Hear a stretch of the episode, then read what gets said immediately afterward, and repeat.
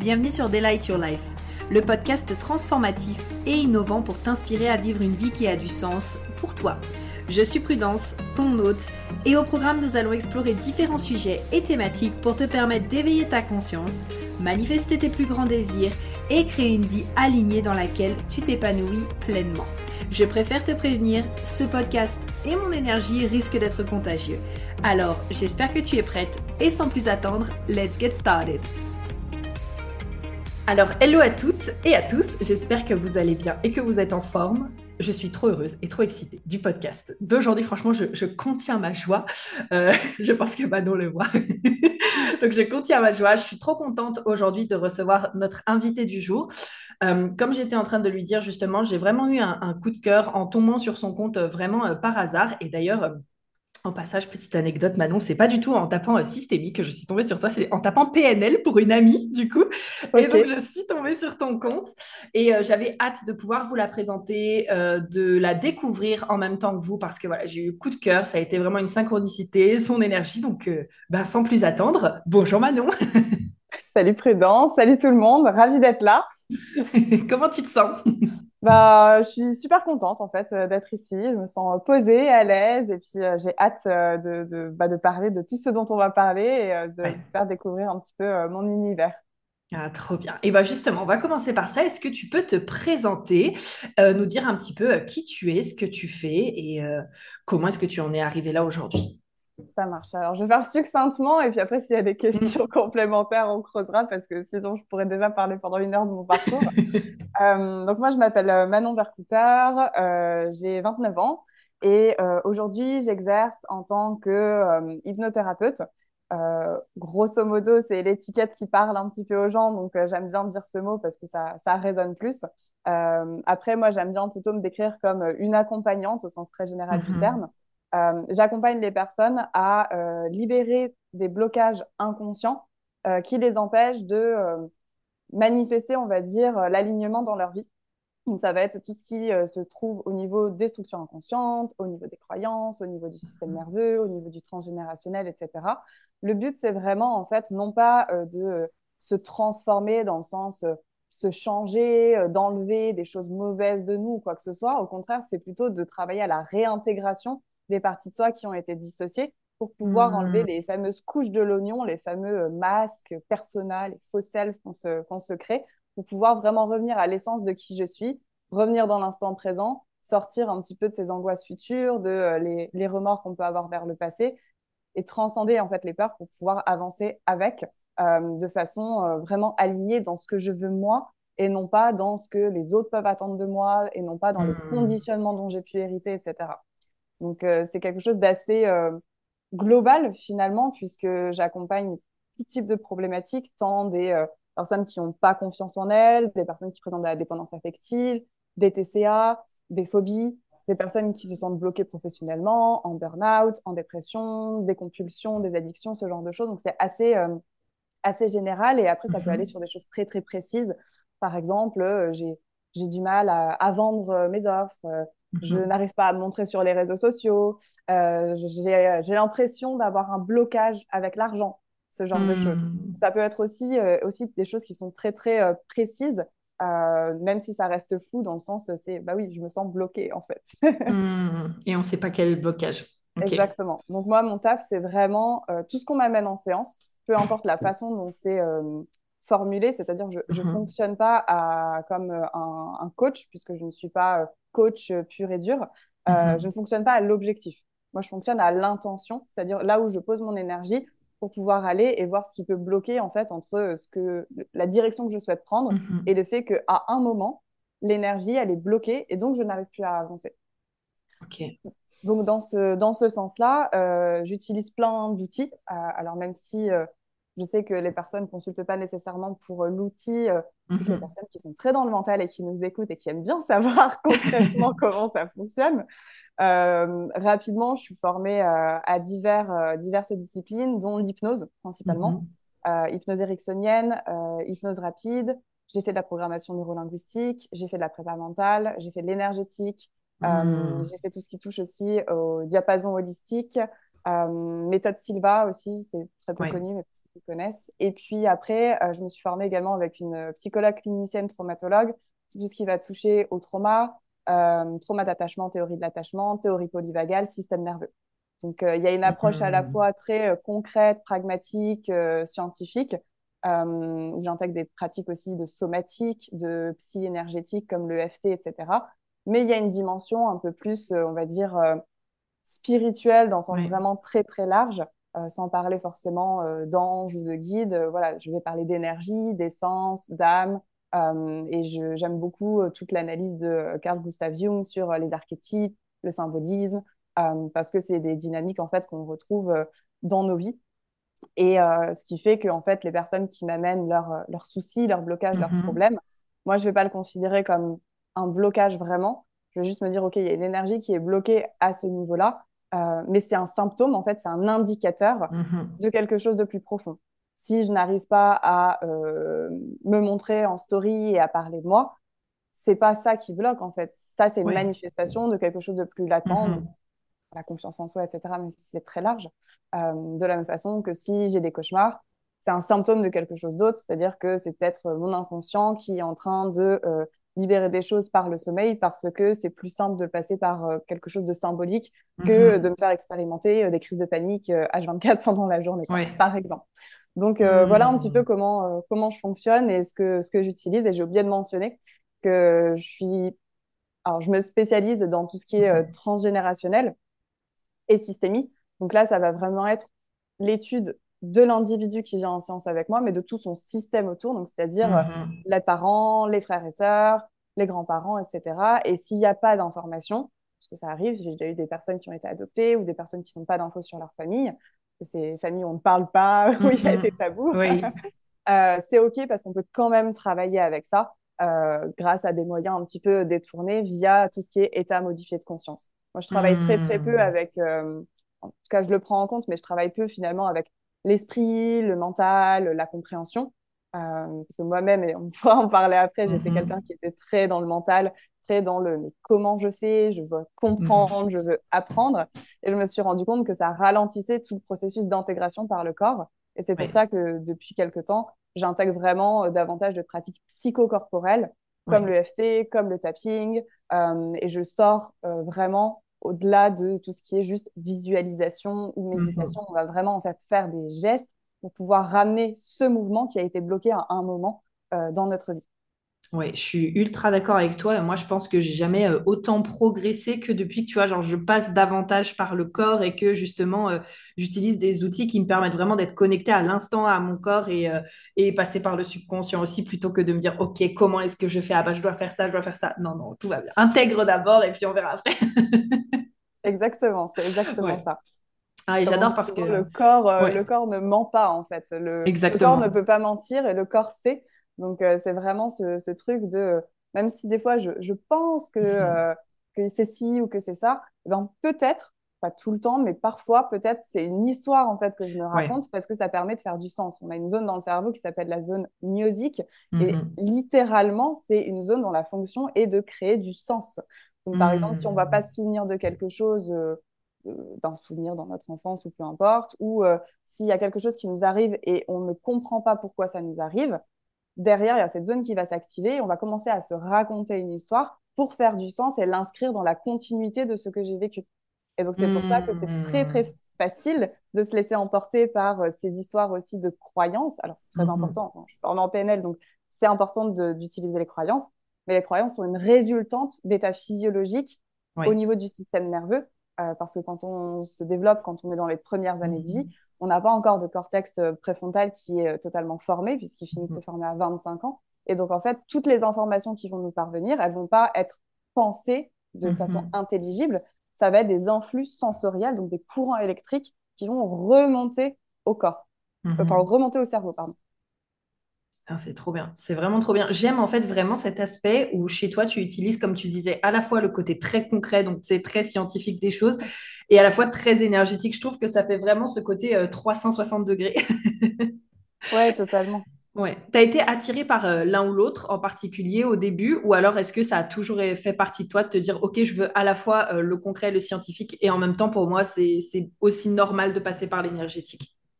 Alors, au début, euh, j'étais très attirée par le concret, concret, concret. Mhm. Euh, moi, euh, rapidement, il faut savoir que j'ai grandi dans une famille où on parlait très peu, on communiquait très peu au niveau des émotions. Donc, j'ai très rapidement développé un style d'attachement plutôt évitant, où j'étais beaucoup dans la hmm. dissociation, où je pensais que je ressentais mes émotions, mais littéralement, en fait, je les pensais, je ne les ressentais pas. Mm. D'ailleurs, quand on disait comment tu sens, ah, je pense que euh, tu penses ou tu ressens? Bah... Mm-hmm. et euh, donc, ça, ça, a fait tout un chemin comme ça où euh, je me suis très, enfin, toujours identifiée à mon mental, à ma capacité de compréhension. J'ai toujours été une très bonne élève, j'apprenais vite, j'ai fait des grandes études. Et donc, en fait, euh, voilà, quand je me suis reconvertie, je me suis vraiment raccrochée à ça en mode je veux du, je veux du concret, en fait. Je veux savoir ce que je fais, le comprendre pour pouvoir le transmettre et l'appliquer, parce que sinon, ça me semblait trop euh, intangible. Et en fait, quand je suis rentrée, donc j'ai commencé par une formation d'hypnose puis de PNL, où là, on est vraiment très. Euh, voilà, ouais, très concret, là. scientifique, on, sait, on sait comment ça fonctionne, etc. Mm-hmm. bah, en fait, il commençait à à m'arriver des choses, c'est-à-dire que euh, je faisais des levées de dissociation, c'est-à-dire que je reconnectais avec euh, des, traumas, avec euh, voilà, des choses qui m'étaient arrivées quand, quand j'étais plus jeune. Et, et, en fait, tout ça, ça a commencé un peu à ouvrir mon champ de conscience et à me questionner sur mmh. les synchronicités, les signes, les coïncidences, je faisais des rêves, ce genre de choses. Et ça fait partie du processus inconscient, c'est-à-dire qu'il peut très bien y avoir une explication plus rationnelle pour expliquer tout ça, mais il y avait quelque chose en fait qui se passait et je rencontrais des gens qui faisaient l'énergétique. J'ai commencé à m'intéresser. J'ai toujours été très intéressée par euh, l'anthropologie, l'archéologie. Je voulais être archéologue, égyptologue quand j'étais petite. Donc, ce côté un petit peu symbolisme mystique, j'ai découvert euh, la pensée de Carl Gustav Jung, qui était, euh, lui, un, psychiatre mhm. contemporain, enfin, qui a été collègue contemporain de Freud avant qu'ils ne, ne, travaillent plus ensemble, mais qui mhm. était, lui, issu d'une famille à la fois où il y avait des prêtres des gens très, très religieux. Et en même temps, euh, ses grands-mères euh, tiraient les cartes, elles faisaient tourner les tables, ils parlaient de fantômes, de, de revenants. Et je me suis dit, ah ouais, c'est bizarre. Au début, il y avait un gros rejet. Mhm. Et je me dis, en fait, c'est quand même stylé. Donc, vu que j'aime bien expérimenter, je me dis, je peux pas me dire, non, ça, j'y crois, ça, j'y crois pas, ça, c'est bon, ça, mhm. c'est pas bon. Donc, je me dis, je vais, je vais voir. Donc, j'ai fait de l'énergétique, j'ai fait des séances d'énergétique, suis allée voir dans des stages un petit peu des trucs d'initiation au chamanisme, etc. Et il s'est passé des choses. et euh, sans savoir mettre des mots dessus, euh, j'ai senti que ça avait changé euh, voilà, des façons de, mes façons de percevoir le monde à un mhm. certain niveau. Et en fait, ça a été un gros questionnement à un moment de me dire, parce que je me suis formée en fait en énergétique, et ça a été un questionnement de me dire, mais comment je peux combiner les deux? Parce que j'avais ce sentiment d'illégitimité en disant, mais de toute façon, l'énergie, enfin, il n'y a pas encore assez de preuves scientifiques, euh, on ne le voit pas. Euh, est-ce que ce que je ressens est vrai euh, Comment je peux dire hmm. à la personne, bah, je ressens ça, donc est-ce que ça pourrait vouloir dire ça sur toi? Je trouvais ça en fait hmm. très, très ascendant, très autoritaire, entre guillemets, même si on peut le dire avec douceur. Et donc, ça a été un gros cheminement pour accepter et essayer de combiner les deux. Et en fait, dans mon travail de réappropriation au corps, de bouger, de sortir de cette dissociation, de sortir du figement, ça m'a euh, ça m'a aidé à trouver un peu la voie du milieu et à me dire mais en fait Manon t'es pas obligé de choisir entre soit l'un soit l'autre c'est mettre du et à la place du ou quand j'ai commencé à faire ça et à m'autoriser euh, à parler d'un peu plus de dynamique on va dire énergétique d'âme mm-hmm. d'essence euh, de, de, ces choses là euh, j'ai réalisé que, ben, en fait, en face, donc, avec mes clients et, même mon entourage dans ma vie personnelle, hein, euh, ben, ça, ça fonctionnait. Et ceux qui ne voulaient pas recevoir ce genre d'informations, et ben, en mmh fait, ils ne le prenaient pas et c'était OK. Euh, mmh parce que de toute façon, on peut toujours s'adapter. Et puis, c'est la façon dont on présente les choses. Donc, c'est aussi le choix des mots qui, qui, vont faire que, moi, je sais que si on parle des anges, par exemple, ça me parle pas trop. Mais euh, hmm. si on parle d'âme, de connexion à la terre, euh, j'y trouve quelque chose qui, euh, qui résonne chez moi. Ouais, ok. Ah, j'adore. C'est passionnant de t'écouter. Je me régale déjà maintenant. Merci. alors, moi, il y a quelque chose sur lequel je voulais rebondir, dont tu as parlé tout à l'heure. Tu nous as parlé au tout début des personas. Et j'aimerais savoir qu'est-ce qui fait que justement on se crée un persona? Ok, super euh, question. En plus, c'est marrant, c'est un de mes, un de mes récents posts sur Insta, donc euh, parfait. Euh, le persona, c'est un mot qui a été utilisé en premier par Carl Gustav Jung. Donc, c'est l'idée du masque social, c'est ce que Donald Winnicott, il a appelé le faux self aussi. Donc, il y a plein de mots pour, pour définir ça. Mais en gros, c'est vraiment ce côté, ce masque qu'on se crée. Ce qu'il faut savoir, c'est que quand on...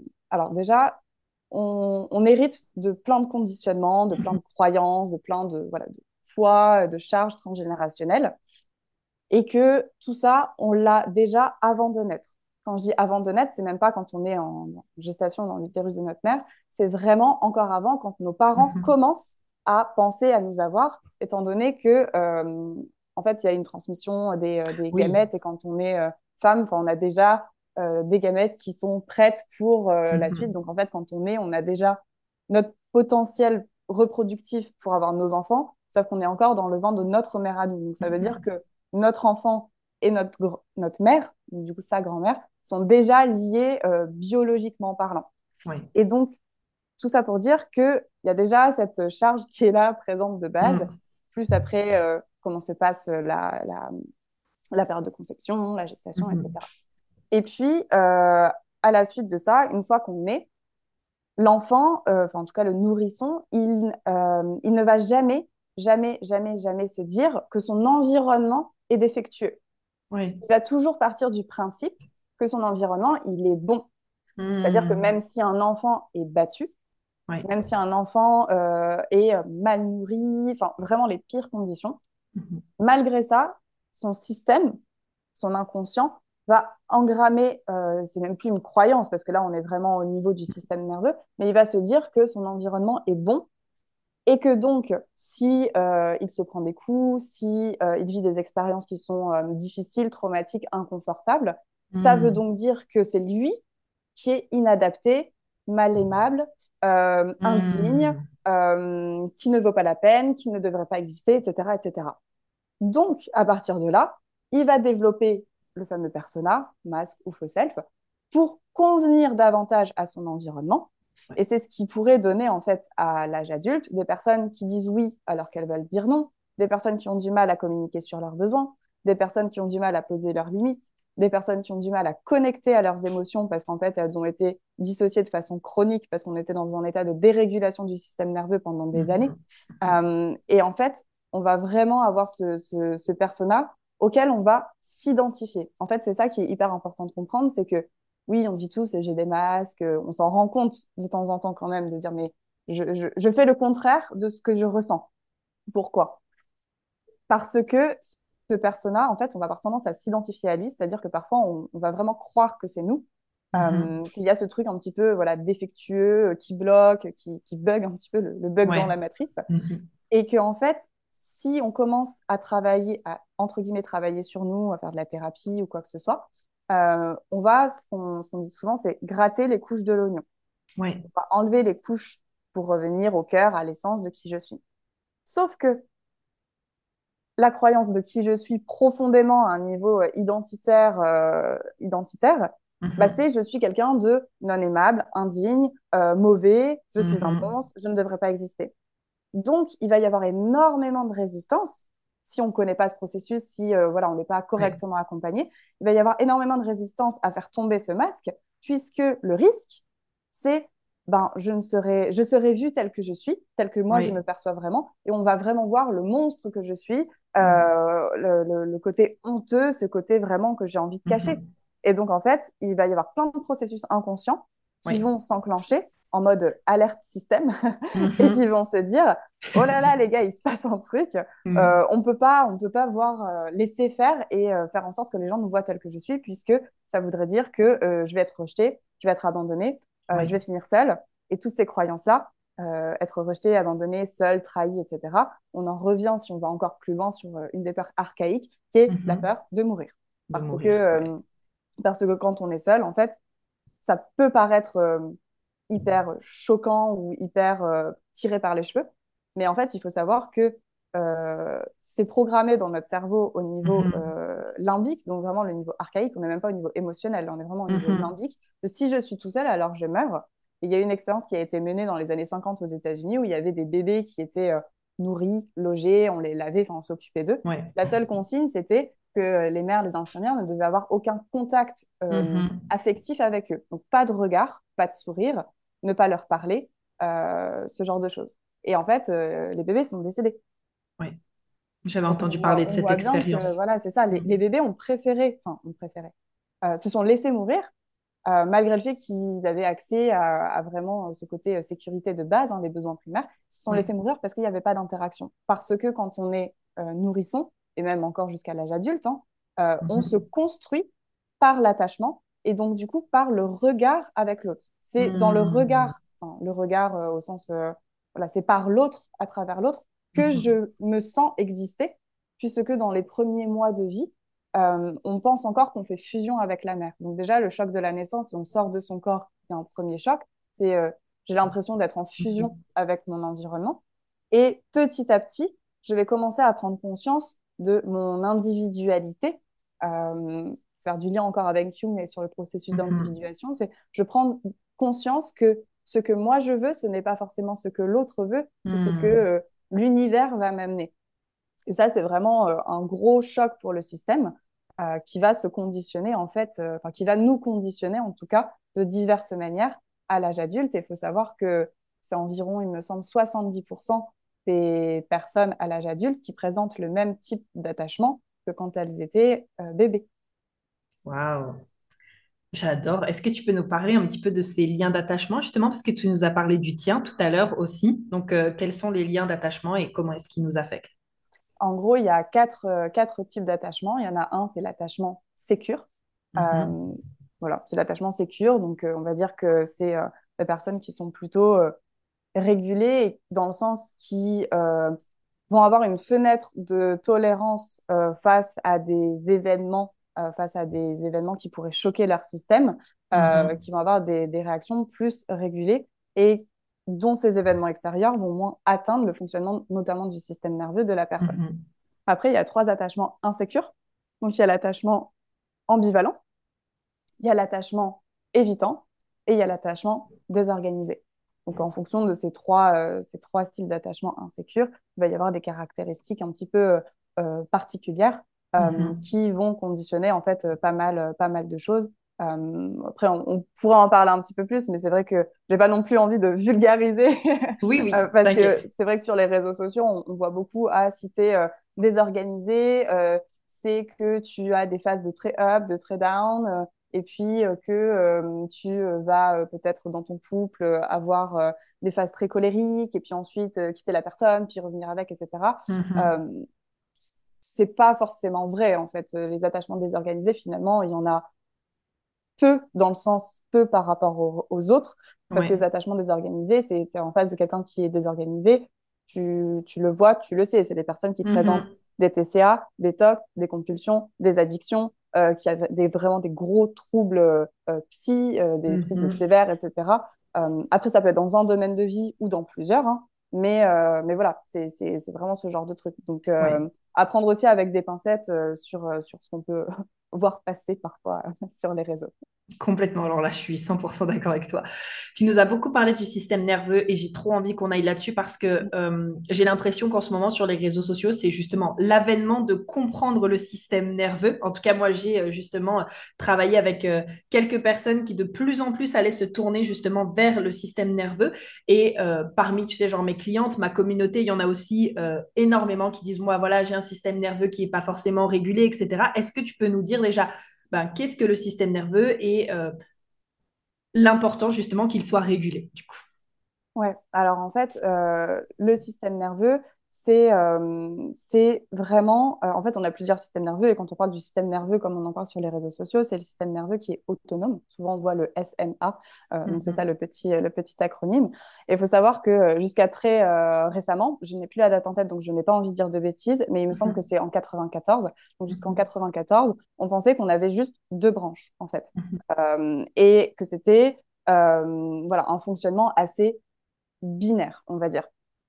En fait, en 94, c'est, euh, je n'ai plus son nom, mais ça va me revenir, euh, qui a découvert que euh, finalement, il y avait une troisième branche du système nerveux. Et donc, finalement, aujourd'hui, on a une branche sympathique oui. et une branche parasympathique. Mhm. Ça a toujours été. Mais en fait, on s'est rendu compte que dans la branche sympathique, il y en a en fait une deuxième. Mhm. C'est-à-dire que il y a la branche, donc du coup parasympathique, c'est tout ce qui va gérer le repos, la digestion, euh, ce côté euh, plus, euh, je schématise un petit peu, mais on est plus dans la détente, on est plus dans l'accueil de la vie, dans l'élan de vie, on est moins dans les pensées angoissantes, etc., etc. On est du coup dans un mode qui est ventral. C'est comme, comme les petits animaux, ou les gros animaux d'ailleurs, quand ils se mettent sur le dos, et on va voir leur ventre, on va leur faire des petites gratouilles sur le ventre. Mm. On sait qu'ils se sentent bien à ce moment-là parce qu'en en fait, ils sont détentes. Ils, littéralement, ils montrent leur ventre, donc là où il y a les, organes, les entrailles, mm-hmm. pourraient en fait, euh, euh, dans une autre situation, euh, être en danger s'ils se sentaient menacés. Mais là, en fait, ils ouvrent tout ça, donc on peut faire, des petites gratouilles. Donc mm-hmm. nous, on a cette branche-là cette branche-là aussi. peut-être quand on est en vacances, peut-être quand on fait de la méditation, etc., etc.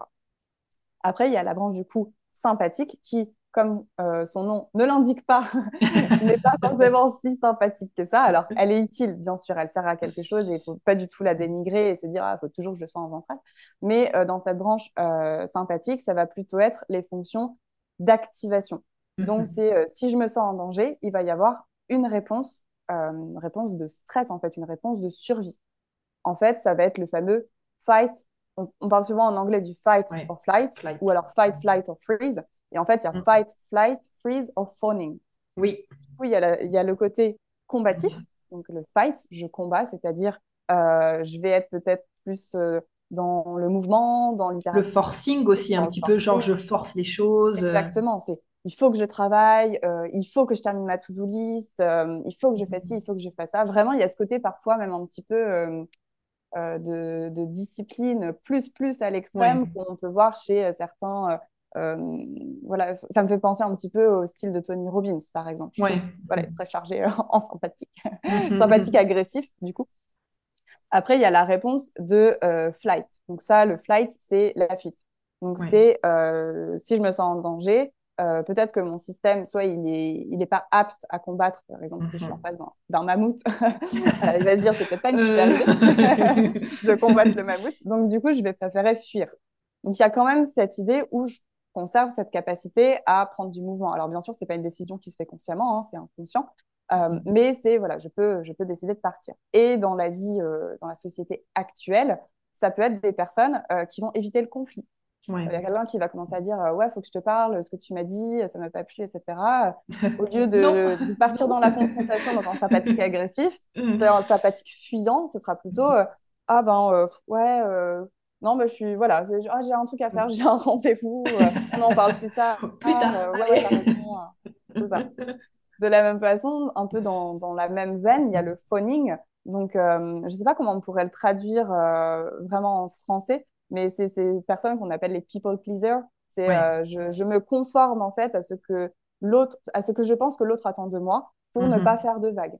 Et donc là, c'est vraiment les personnes euh, qui, euh, à qui, qui vont avoir tendance à dire non, mais tu as raison, non, non, en fait, c'est vrai, ah, je suis d'accord avec toi.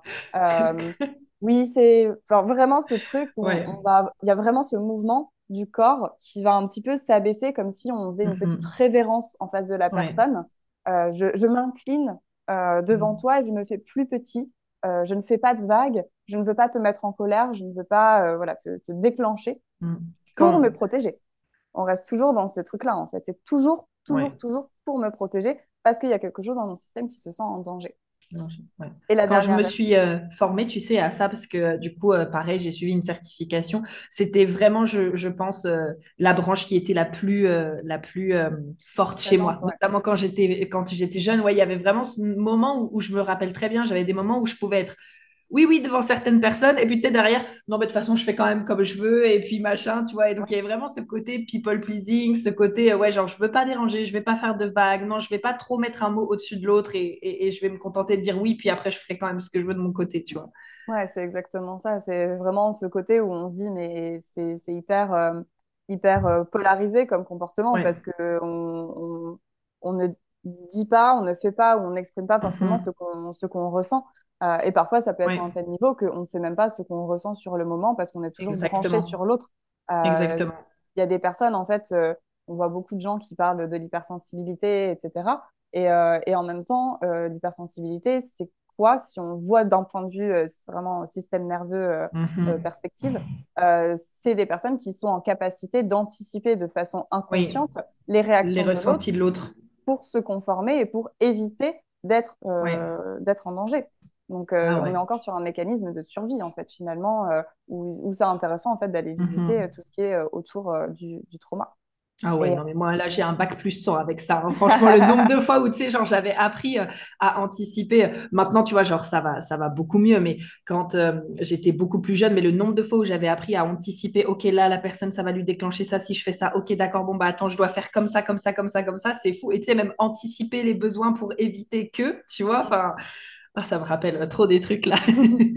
c'est très parlant, hein, comme tu dis, anticiper les besoins, c'est-à-dire que Mm. Euh, j'anticipe les besoins de l'autre avant les miens, et c'est-à-dire que je fais passer l'autre avant moi. Et donc, ça va mm-hmm. donner euh, de façon plus, euh, dans une perspective plus émotionnelle, des mm-hmm. personnes qui vont vraiment se sentir toujours petites, inférieures aux autres, mm-hmm. qui vont se comparer, qui vont se dire je suis nulle ou je suis pas assez bien, je dois en faire plus. Il peut y avoir des injonctions en fait qui arrivent derrière. Donc, c'est, on voit bien en fait tous les, tous les ponts qu'on peut faire par rapport à ça. Et, euh, et, du coup, le dernier, euh, la dernière réaction, c'est le freeze. Donc là, mhm. c'est vraiment quand il n'y a pas d'autre option, que je ne peux pas combattre, que je ne peux pas fuir, euh, que je ne peux pas complaire, on va dire. bah, du coup, je, je, je, pars dans un figement. Et le figement, c'est vraiment le mhm. Truc qui arrive à saturation, le système qui arrive à saturation et qui va du coup tout bloquer. Et ça peut donner, euh, moi je sais que j'avais fait des réactions de figement quand j'étais euh, quand j'étais plus jeune, mhm. mais mhm. notamment en tant que salarié, donc c'était pas il y a si, si longtemps que ça, on va dire, j'avais la vingtaine, quoi, euh, où mon boss me venait me voir et puis il me demandait à faire des choses en plus, ou il me dit, mais en fait, mhm. pourquoi tu as déjà envoyé ça alors que c'était pas validé, etc. Et, et, en fait, je me, je me souviens de la sensation à l'intérieur de moi où je commençais à avoir le, cœur qui battait très vite, la peau moite, euh, je commençais à, transpirer, euh, à avoir du mal à parler, la boule dans la gorge qui monte, les larmes. Mhm. Et euh, là, je commençais à avoir plus rien, à avoir des fournis partout. Et puis, heureusement, je, me, je, savais me rattraper, mais mhm. j'étais à, deux secondes en fait du malaise vagal. Et le malaise vagal, on trouve bien le nerf vague en fait. Oui, c'est vrai. Activé dedans. Donc, c'est vraiment la stratégie, la stratégie de survie ultime. Et ça me fait mhm. penser quand je me suis, euh, quand je me suis formée justement euh, avec euh, la psychologue clinicienne sur la théorie polyvagale, elle nous avait mhm. montré une vidéo d'un petit oiseau qui, qui faisait sa life sur une terrasse et il y avait trois chats. Et les trois chats, il ne les avait pas vus au début. Et en fait, très rapidement, les trois chats encerclent l'oiseau. Ah. Il ne peut pas s'envoler parce que là, il sait qu'il va se faire choper il peut clairement pas les combattre avec ses petites ailes. Donc, mhm. du coup, son système, il va opter pour le figement. Ah oui, en fait, on voit l'oiseau qui tombe raide, comme s'il était mort. Les chats se rapprochent, touchent avec leurs pattes les ailes de l'oiseau doucement en mode mais hein, qu'est-ce qui lui arrive, qu'est-ce qu'il fait? Et vu que l'oiseau ne répond pas, vu que son système il est figé, les chats s'en désintéressent. Et le temps qu'il s'éloigne, l'oiseau, hmm. il, se, il, se, il se renvole en fait. Donc ça, c'est hyper intéressant parce que c'est euh, un fonctionnement qu'on a, euh, qu'on a, nous, humains, en tant que mammifères, en fait, qui est propre aux mammifères et euh, qui, a été, qui a été étudié dans les années 90, notamment, par, alors j'ai plus son nom non plus, mais c'est le créateur de la méthode TRE. Et en fait, il était, il était dans des, dans, des, dans des pays, dans des zones de guerre, en fait. Et euh, il, a remarqué que quand il y avait des bombardements dans un gymnase, euh, tout le monde était hyper euh, anxieux, bien entendu. réactif, et en fait, les enfants tremblaient. Ils allaient sur leurs parents et les parents rassuraient les enfants, les prenaient dans leurs bras et les parents ne, tremblaient pas, ils serraient un petit peu des dents et puis voilà, ils, essayaient de tenir. Une fois que les bombardements étaient terminés, que l'avion il était passé au-dessus et que, que, tout allait bien, Mhm. Euh, entre guillemets, bien entendu. Euh, les gamins, ils continuaient de voilà, se secouer un petit peu, euh, de, trembler, et puis ils retournaient dehors et ils jouaient au ballon. Tous les adultes, ils restaient à l'intérieur en mode totalement choqué.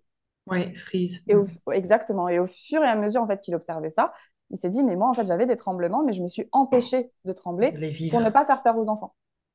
Il a posé la question aux autres, et les autres lui ont dit, bah, en fait, nous, c'est exactement ce qu'on fait aussi. Et il s'est rendu compte que en évitant, Mhm. en bloquant, parce qu'on a quand même ce néocortex euh, qui est très utile, mais la rationalisation parfois bloque les processus physiologiques. Donc en, en bloquant un processus naturel, on bloquait l'énergie à l'intérieur de nous qu'on gardait stockée. Donc on gardait, cette euh, déch- enfin, on gardait ce stress à l'intérieur au lieu de le décharger. Donc il y a des pratiques telles que, euh, telles que du coup la TRE, comme je disais, Mhm. euh, qui, euh, qui permettent justement de, euh, réactiver le mouvement du corps pour aller décharger l'énergie en surplus stockée dans l'organisme et pour faire en sorte en fait que, que ça soit euh, voilà que ce soit plus naturel. Et j'ai retrouvé le nom ce que je cherchais du coup c'était? David Bercelli, Ok. le docteur Ah, David super. Bercelli. J'aime beaucoup parce que ça me fait penser justement à une de mes mentors qui parlait d'un livre qui parlait de ça et qui expliquait que quand on observait les animaux, parce que les animaux sont des mammifères, mine de rien, très intelligents, n'est-ce pas?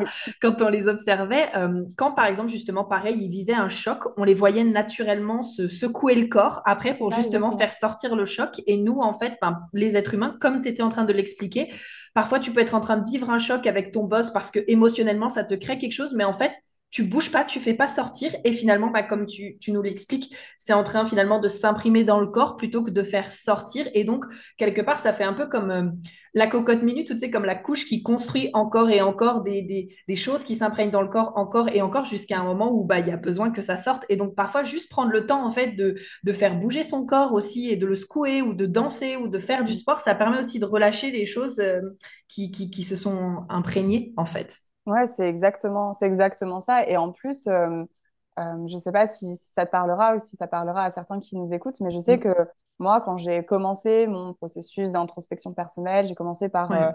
euh, avant de me former, hein, j'ai commencé par faire plusieurs années, enfin un an et demi de façon assez régulière, parce que c'était un rendez-vous tous les mois, d'hypnose, donc avec une Mhm. hypnothérapeute. Puis après, j'ai combiné avec d'autres choses, j'ai vu des psys, etc. Et, euh, et en fait, il y avait toujours ce truc où j'avais l'impression, quand on touchait à des choses euh, assez euh, profondes, on va dire, Mhm. que euh, en fait, j'avais peur de laisser sortir ça. J'avais peur que mon corps euh, prenne le contrôle et que je Mhm. ne sois pas en capacité de, bah, de contrôler, du coup, de gérer, de maîtriser, hein, parce qu'on est vraiment sur ça, j'a- parce que je ne comprenais pas ce qui se passait. Et j'avais l'impression que j'avais tellement accumulé de choses. Moi, euh, notamment, c'était, je pleurais tout le temps en séance, tu vois, mais c'était beaucoup des choses euh, relatives parfois à la colère que j'arrivais pas à exprimer.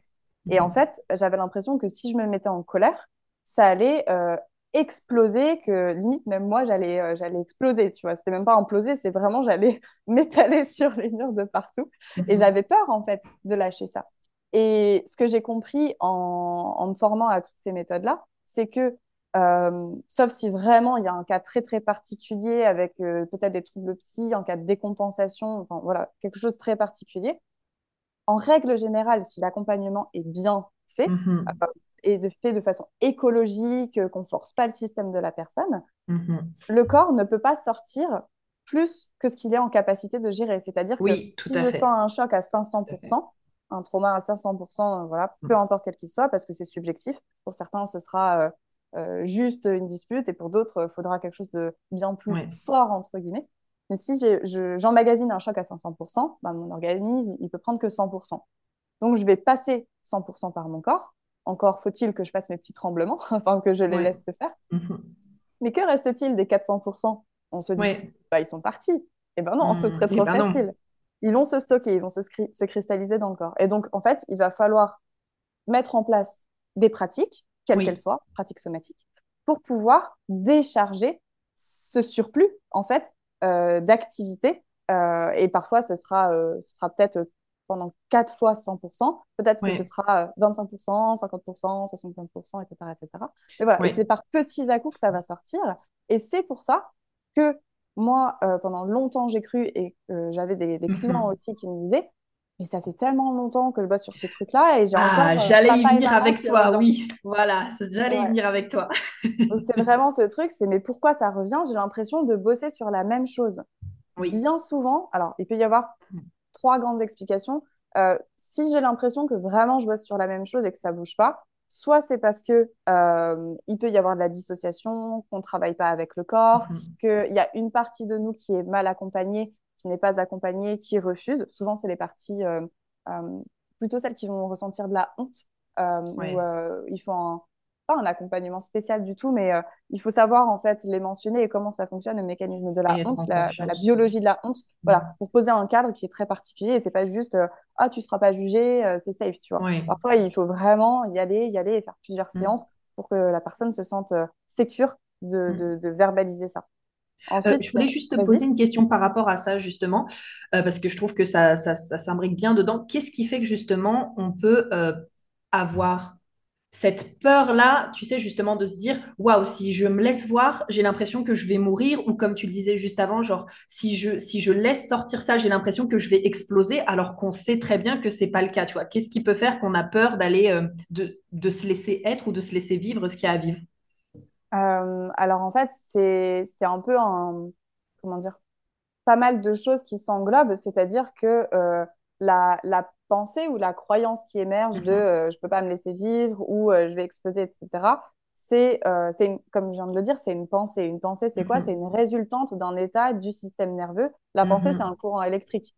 Il y a des fois, je peux penser que je suis génial, il y a des fois que je peux penser que je suis totalement nulle. Si j'arrive à penser à la fois le noir, à la fois le blanc sur moi, ça veut bien dire que ça ne me définit pas et qu'il y a quelque chose d'autre en fait. Je ne peux pas être tout et son contraire. Donc du coup, ça veut dire que je, ne suis pas ma, pensée et je ne suis pas ce que je pense, mhm. puisque ce n'est pas vraiment moi consciemment qui pense. Alors on peut avoir des hmm. pensées conscientes, c'est-à-dire des fois je me parle dans ma tête, voilà, c'est comme si je parle à haute voix, je réfléchis à ce que je dis. Mais, euh, mais parfois, on a voilà, ce genre de pensée qui arrive, t'es nul, qui arrivera pas, c'est pas pour toi, mais arrête. Mhm. Euh. Et ça, c'est vraiment voilà, des résultantes euh, physiologiques, chimiques de, de, certains états du système nerveux. Et, donc, et donc, pour te répondre, parce que là, je me perds un petit peu dans mes circonstances. T'inquiète, c'est passionnant. Vas-y, c'est passionnant. Vraiment, moi, je me régale. cool. donc, du coup, en fait, on peut avoir cette pensée qui vient, mhm. donc processus automatique, Ensuite, on prend la pensée et on se dit, mais je sais que c'est pas vrai. Alors, des fois, mm. on pense que c'est vraiment vrai. Hein. Mais des fois, on va dire, bah, je, je, je sais que c'est pas vrai. Par exemple, euh, je sais pas, euh, euh, je sais que je suis pas nulle tout le temps. Mm. Je sais que ça, en fait, je pourrais le faire. Mais pourquoi je me dis que ça va être difficile pour moi ou que cette personne est mieux, etc. Et donc là, on ramène du processus de rationalisation, du processus mental dessus. Mais en fait, c'est juste que c'est pas les mêmes parts de nous qui s'expriment. Mm. Que le, je parlais de, au tout début du fait que notre euh, néocortex, il, se, il, se, il finit, on va dire, se former aux environs de 25 ans. Donc, ça veut bien dire que pendant euh, les premières années de vie, déjà, pendant les premières années de vie, la vague, euh, la, oui, la branche ventrale du système nerveux, elle n'est pas développée. Mhm. Donc, ça montre bien qu'on est vraiment en co-régulation uniquement avec, avec, l'autre environnement, avec la mhm. première figure d'attachement qui est la mère, etc. mais donc, du coup, en fait, ce sont les influx nerveux et sensoriels qui vont se transformer par la suite en pensée par le fait de se construire en fait notre histoire de vie par rapport à tout ce, tout ce dont on a hérité. Et donc, en fait, on voit bien que la part de nous qui pense que hum, on va pas y arriver ou que ça va être trop ou que j'ai pas le droit d'exister, en fait, la pensée est juste une résultante d'un état sensoriel à la base qui a été traduit en pensée et en mots. Mais donc, du coup, on, se, on sait que c'est pas vrai consciemment, mais inconsciemment, dans le bah, corps. En fait, la, la part, elle, elle, le mhm. pense, entre guillemets. Vous ne voyez pas, mais je fais des gros guillemets, puisqu'elle ne le pense pas, mais elle, le, elle le ressent et ça se traduit en mots. C'est pour ça, en fait. Euh, le, le, corps, il parle. Nous, on a un langage avec des mots, des conjugaisons, etc. Le corps, il a aussi son langage ça va être des rêves, ça va être des symboles, ça va être des mots, des somatisations, des sensations. On va vraiment être sur ça.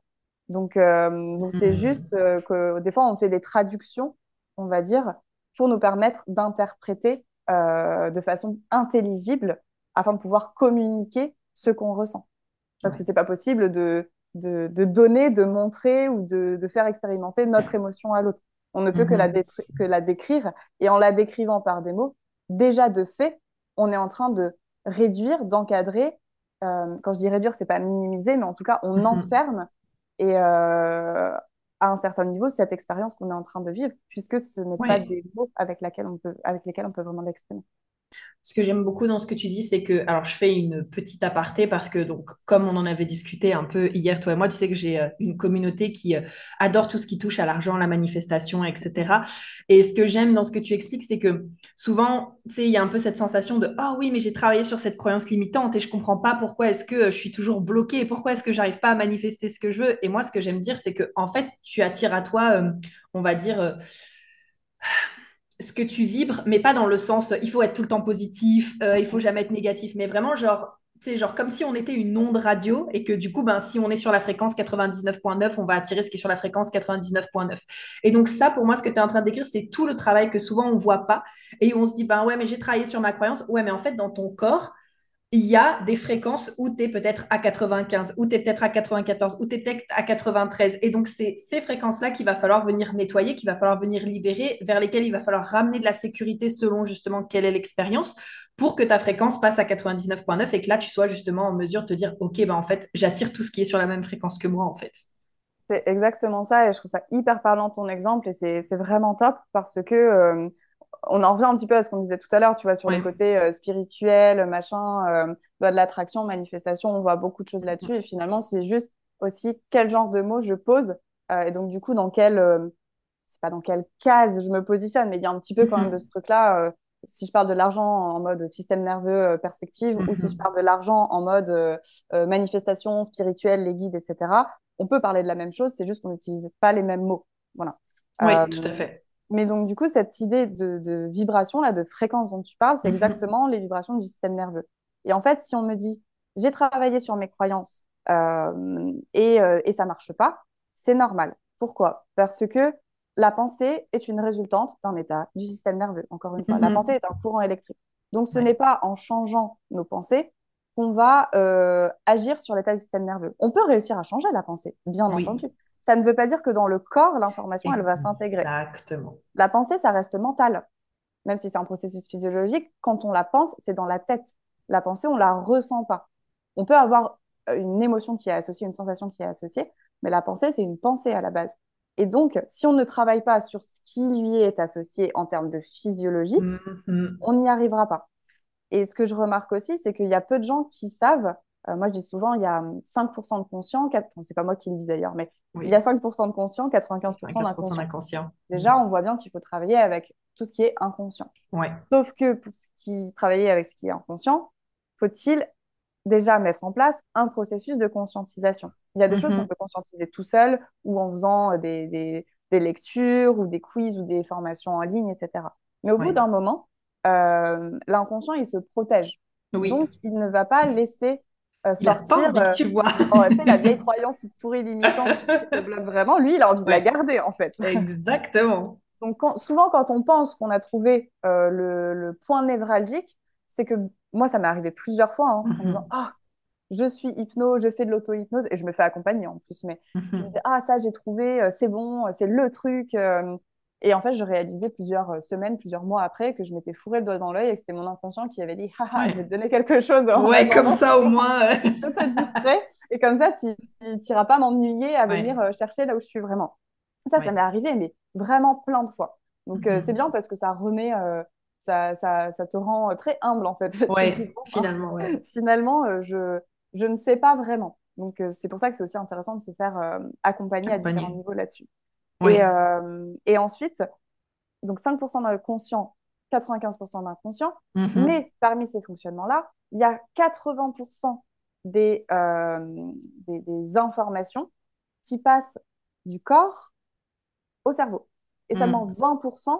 qui passent du cerveau au corps. Mhm. Donc il y a vraiment ce côté système nerveux, limbique, ensuite émotionnel, ensuite euh, cerveau, mental, pensée, etc. Et puis ensuite ça redescend. Donc si je suis dans une thérapie uniquement par la parole. Et c'est très utile, je n'ai mhm. absolument pas une, attaque. Moi-même, euh, je vois une psychologue, etc. Mais si je passe uniquement par de la pensée, par la mhm. rationalisation, déjà, je vais aller bosser que, par, que sur 20% en fait, du fonctionnement. Donc, 80%, c'est quand même la majorité, on ne les prend pas trop en compte. Euh, et puis, euh, potentiellement, je vais aussi rester dans un espace conscient. Donc, encore que sur ces 5%. Donc, finalement, c'est normal que ça ne bouge pas. De la même façon, si je travaille que par le corps, peut-être qu'au bout d'un moment, je vais me sentir limitée parce que même si la compréhension peut ralentir le processus d'intégration, j'ai tout de même un temps soit peu, selon les personnes, Mhm. besoin euh, de mettre en mots. C'est même pas Oui, comprendre, mais c'est pouvoir oui, le de mettre formuler, de mettre en mots Mhm. pour euh, voilà, apporter, euh, apporter ce processus, en tout cas soutenir ce processus d'intégration. Et donc, c'est normal que travailler sur les pensées, sur l'argent, ça ne, ça, ça ne fonctionne pas tout le temps. Parce qu'en plus, on te dit souvent, faut augmenter, euh, sans dire comme tu l'as dit, il faut toujours Oui, oui, vibrer ou je sais pas trop quoi. Mais oui. faut augmenter euh, ta Ta vibration. vibration. Déjà, ça veut dire quoi? Ça faut augmenter ta vibration? Pour moi, tu sais, je suis là en mode, mais ça veut ça. rien dire. Déjà, pourquoi il faut? Ensuite, pourquoi, pourquoi augmenter, en fait? Tu vois? Parce qu'on dit oui, euh, c'est, ça vibre plus haut, donc c'est plus léger, c'est plus positif. Euh, Ben, en fait, euh, pas vraiment. un, Enfin, je un pense est débat et pas, pas Enfin, nécessairement, tu vois? Pas nécessairement. On pourrait parler dans, on pourrait partir après dans tout ce qui est évitement spirituel, en fait. Ouais, exactement. très très haut et être super perché là-haut à discuter avec Mhm. qui euh, sur euh, je ne sais quelle planète, mais euh, finalement dans Mhm. la matière, il n'y a rien qui se passe. Bah oui, parce qu'en fait, ton ancrage et euh, ta vibration terrestre, elle n'est pas alignée. Donc, Ah ouais, moi je connais plein de personnes, tu vois, genre qui sont là en mode oui, oui, t'inquiète, je suis connectée là-haut, mais qui par contre, dès qu'il s'agit de ces genres de mettre les actions vraiment dans le concret et de mm, passer à l'action, oh non, mais tu sais, moi je sais que ça va arriver. Oui, et les actions, non, non, mais t'inquiète. Oui, exactement. d'accord, d'accord. Bah, le propre de la manifestation, c'est on, on pense qu'il y a, il y a ce côté un petit peu ça va arriver, je vais manifester, et donc on resterait dans un truc introspectif Ouais. et mental. Mais en fait, la manifestation, ça passe par l'action. Le fait de manifester, c'est déjà en fait le fait de le faire passer dans son corps, et après, c'est la capacité à accueillir et recevoir. Et en fait, si on ne va pas travailler justement, parce que les gens, c'est en mode, enfin, surtout sur l'argent, tu vois. Euh, moi, j'en ai beaucoup, enfin, j'en ai beaucoup. J'ai pas mal de gens en séance, euh, j'avais fait des ateliers Mhm. collectifs sur ça, etc. Et les gens sont hyper focus sur argent, argent, argent. Mais moi, je pose Mhm. deux, trois questions, tu vois, sur euh, le travail, euh, ton, ton rapport avec euh, tes parents, est-ce qu'il s'est passé euh, certaines choses dans ta vie? Et Exactement. déjà, j'ai tellement d'informations sur le fait que, euh, bah non, en fait, l'argent, ce qui se passe avec l'argent, c'est, encore une fois, c'est un indicateur, Une un conséquence. de ce qu'il faut aller chercher euh, de d'un autre côté. Alors, des fois, il y a vraiment des trucs avec l'argent, mais c'est très rare finalement. La plupart du temps, c'est des histoires. euh, euh, il y a eu des histoires d'héritage, ou il y a eu des histoires de travail, ou il y a eu des Mhm. histoires de trahison, ou il y a eu des décès, C'est ce genre de choses en fait. Euh, même des, enfin, voilà, des histoires de fausses couches d'avortement. Enfin, tout ça, ça peut se relier Mhm. à des conséquences sur l'argent. Et en fait, le truc, c'est que quand euh, les personnes se disent, moi, je veux gagner, en ce moment, c'est euh, le 10K et le, non, le 20K sont les nouveaux 10K ou je sais pas trop quoi. Mhm. Donc, Mhm. pas vraiment passer ce truc euh, à, euh, à 5 chiffres par, par mois. Toujours sans ouais, jamais se poser la question de savoir si c'est si c'est vraiment ce qu'on veut ou si on le fait parce que on veut euh, suivre ce que tout le monde fait, du coup.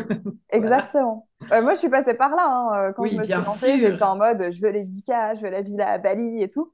Et, Mhm. euh, et vraiment, je, je me disais que c'était ce que je voulais. Et puis, je voyais des gens sur Internet en me disant bah ouais, c'est exactement, ça me donne trop envie, tu vois. Mhm. Sans euh, me dire pourquoi j'ai envie de ce dont j'ai envie. Et en fait, je me Mhm. suis, je me suis rendu compte qu'il y avait derrière des, des- des blessures de reconnaissance, en fait, des besoins de reconnaissance qui, qui jouaient. J'avais besoin de prouver à moi-même, à l'extérieur, à papa, maman, Ouais. Euh, et que, en fait, c'était pas nécessairement ce que je Mhm. voulais. Et hum, de la même façon, quand je, quand je me suis lancée, enfin, quand j'étais plus jeune, j'avais pour objectif euh, de, de construire une énorme entreprise, enfin, énorme, une grosse entreprise avec euh, avoir des salariés, machin, en tout cas des, des freelances qui bossaient avec moi, enfin, vraiment d'avoir une équipe, d'avoir des locaux, tout ça. Et, euh, et je, je le pensais vraiment, genre j'en avais vraiment envie. Et je me disais, ouais, lancer ma chaîne YouTube, je vais faire ci, je vais faire ça, je vais avoir des monteurs, des cadreurs et tout. Et euh, je me suis vraiment posée à un moment parce que euh, je commençais à avoir beaucoup de clients. Et, et je me dis, waouh, il y a un afflux là, euh, comment je vais gérer? Ça commence à faire beaucoup de responsabilités.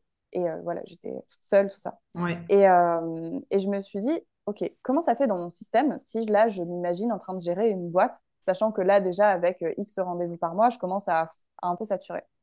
Et ça a été, ça a été l'horreur, en fait. Je me suis connectée à ce truc-là vraiment. Mhm. Et je me suis dit, j'ai peur, je m'en sens pas capable. Euh, comment je vais gérer tout ça? Je ne sais pas comment faire.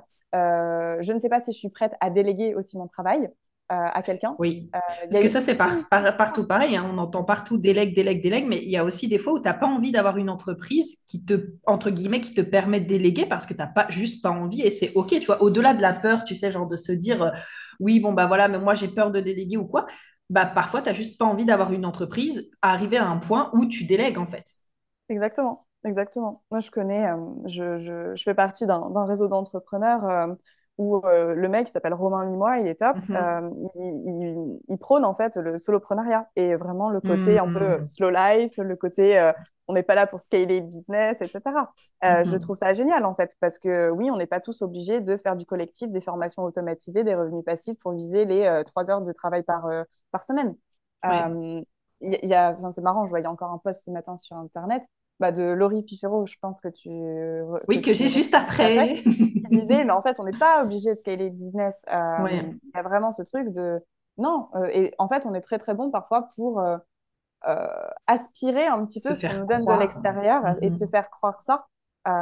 Et en fait, ce qui est fou, c'est que quand j'ai fait cet exercice-là, de me connecter à cette vision d'entreprise et tout, alors que mentalement, si je restais dans mon mental, ma visualisation, je pouvais t'écrire. Hein. Alors oui, du coup, euh, je vais voir mes, euh, mes Mhm. collaborateurs et puis ensuite on va faire du yoga c'est trop machin, bien. c'est trop bien dans mon corps, mais c'était la panique PLS de ouf en fait, tu vois. Mais Mhm. c'était juste parce qu'il y avait la dissociation qui, qui parlait avant et que du coup j'ai appris à me reconnecter à ça et j'ai compris qu'il y avait euh, vraiment une saturation.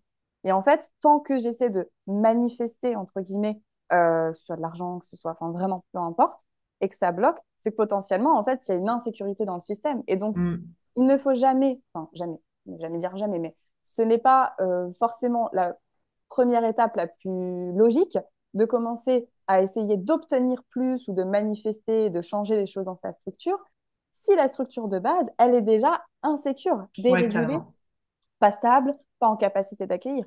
Et donc, il faut construire, consolider la base, donc la sécurité intérieure. Et c'est Mhm. pas juste je suis en sécurité euh, par des affirmations, c'est les pratiques somatiques qui vont permettre la réintégration de certains réflexes. Ça se fait sur plusieurs semaines, plusieurs mois.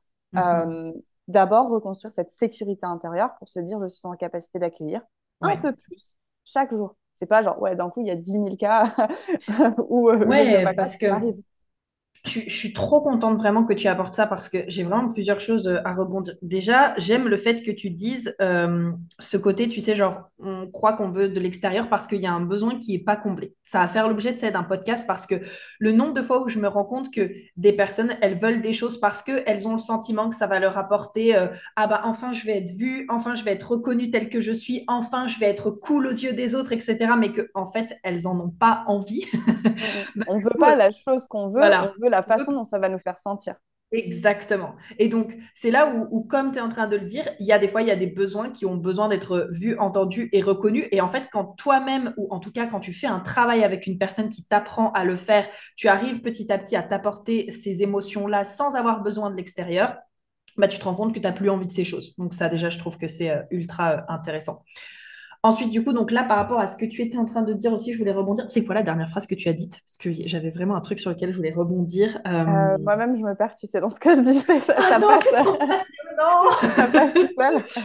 Attends, Euh, on on parle. était sur euh, la capacité à, à augmenter en fait Oui, euh, sa capacité euh, sécurité, à, sa oui, capacité aussi à accueillir bah, les, oui.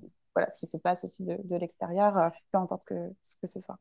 Ça y est, ouais. Du coup, en fait, ça, je trouve aussi que c'est très intéressant parce que, tu sais, parfois, tu peux avoir cette notion de, ouais, allez, hop, je veux recevoir euh, 10 cas aujourd'hui, mais tu te rends compte que, en fait, quand tu creuses un petit peu, et par rapport à ce que tu disais, typiquement, euh, tu peux avoir une cliente qui est là en mode, bon, bah, je veux faire 10 cas, mais euh, qui n'arrive pas à s'autoriser quelque part à recevoir parce qu'elle a des conditionnements en mode, bah voilà, il faut que je me sacrifie pour travailler dur, pour mm. plaire à ma famille, pour, pour euh, avoir de la valeur aux yeux de ma famille, pour être acceptée par ma famille. Et donc, ben, si quelque part je reçois facilement et si je reçois 10 cas d'un coup, ben, en fait, ça me met en insécurité parce que ça va déconstruire tout ce que j'ai construit jusqu'à maintenant. Et parfois, en fait, le choc est trop violent pour que ce soit d'un coup. Et donc, encore une fois, ben, comme tu le dis, ça demande de venir enlever petit à petit les couches, les couches et les couches jusqu'à ce que ça devienne sécure en fait de le faire. Mais c'est sûr que c'est pas juste en disant euh, bon bah vas-y. Alors pour certaines personnes ce sera suffisant et c'est parfait parce qu'elles ont peut-être déjà fait un, un cheminement et c'est parfait.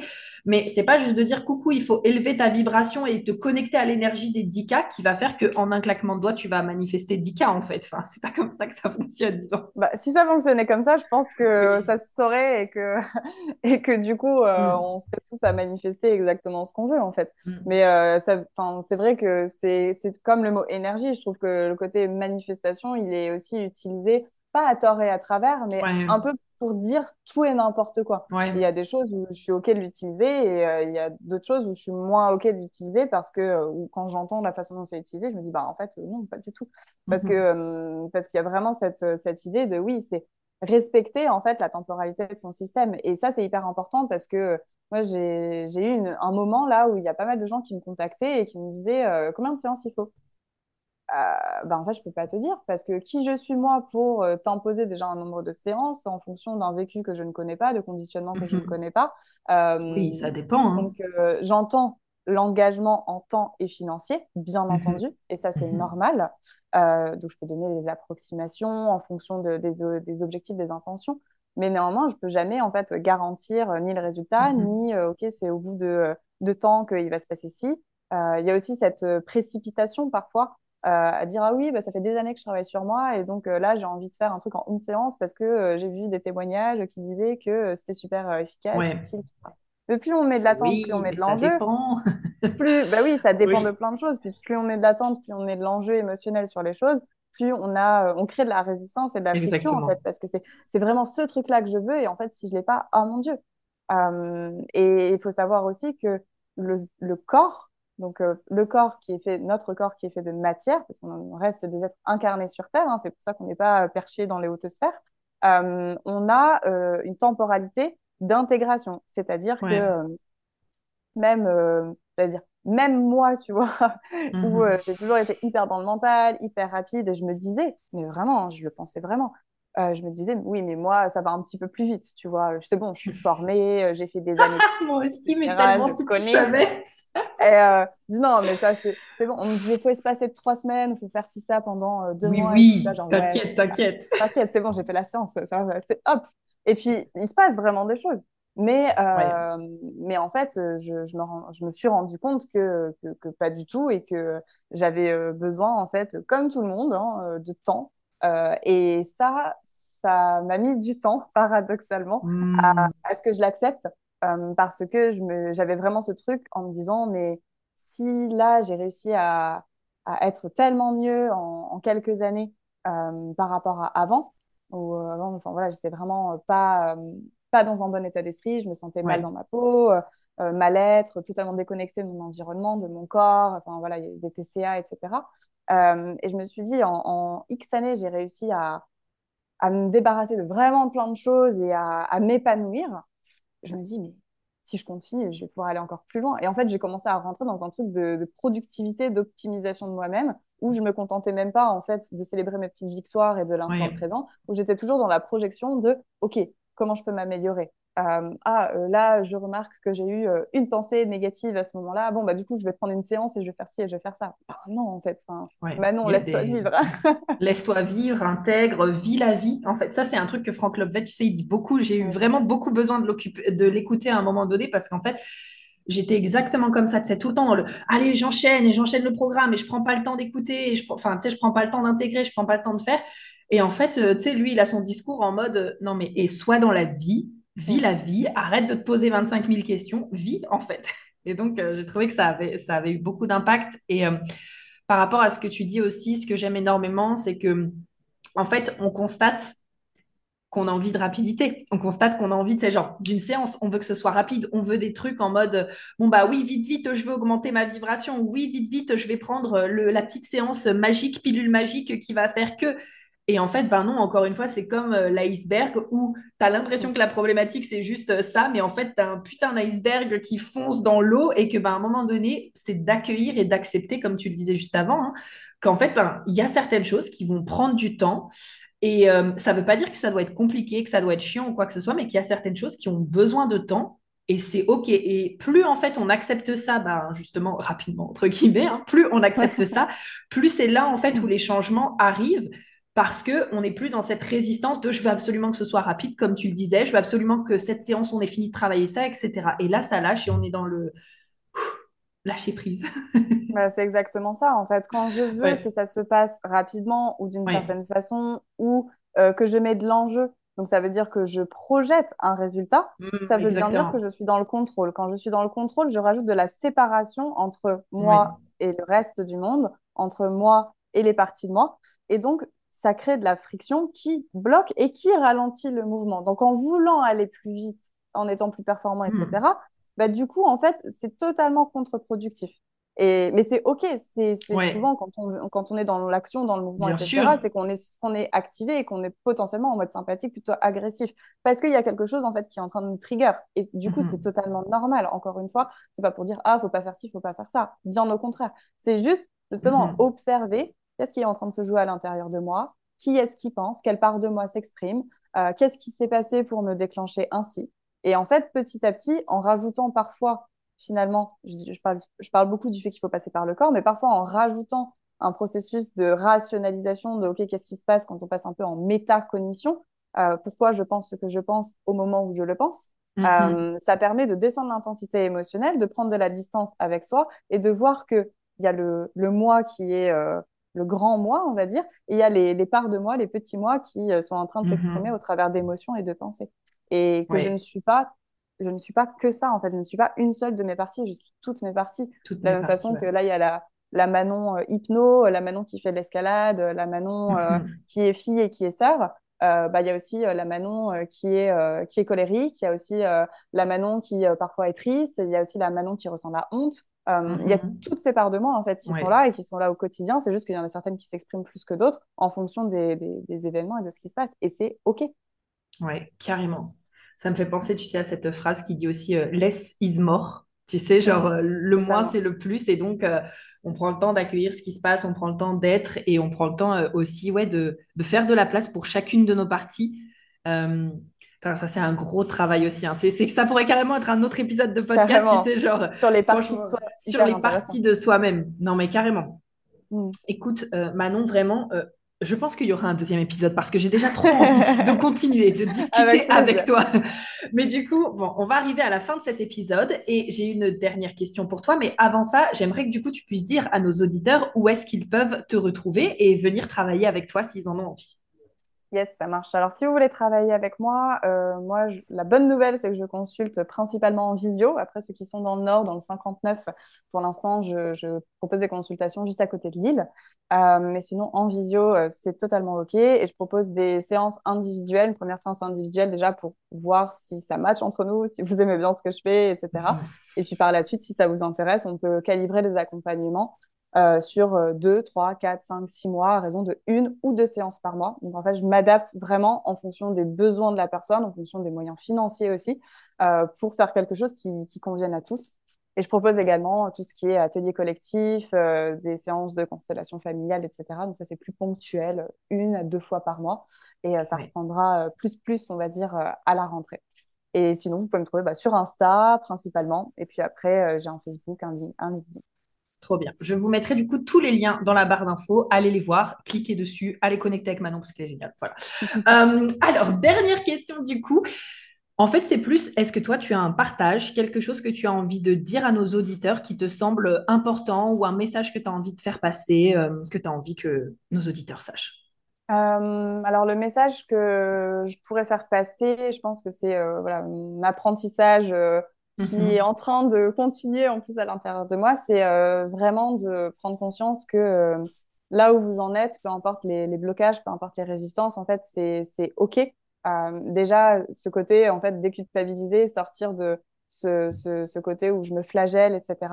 Il y a, y a, toujours une raison pour expliquer là où j'en suis au moment où j'en suis. C'est-à-dire que s'il y a encore de la résistance, s'il y a encore des blocages, s'il y a encore des choses qui ne veulent pas lâcher, même si vous dites mais pourquoi ça ne fonctionne pas, c'est qu'à l'intérieur de vous, il y a une partie inconsciente, une partie, voilà, système nerveux, etc., qui se sent encore en insécurité et qui ne se sent pas encore OK de lâcher. Et donc, on ne va pas aller forcer. Quelqu'un qui est apeuré dans un coin, on ne va pas aller le prendre et le secouer en lui disant, mais vas-y, redresse-toi.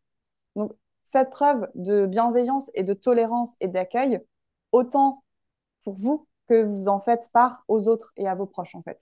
Donc, considérez-vous comme, euh, comme, je sais pas, votre meilleur ami, votre animal de compagnie, euh, ce que vous voulez. Vous pouvez euh, canaliser votre pom-pom girl intérieur ou votre... Oh, j'adore plutôt que d'être sur le branché sur le critique ou le juge, bah, en fait, canaliser votre coach ou votre pom-pom pom girl intérieur pour, pour essayer de, de, de, sortir un petit peu de tous ces discours.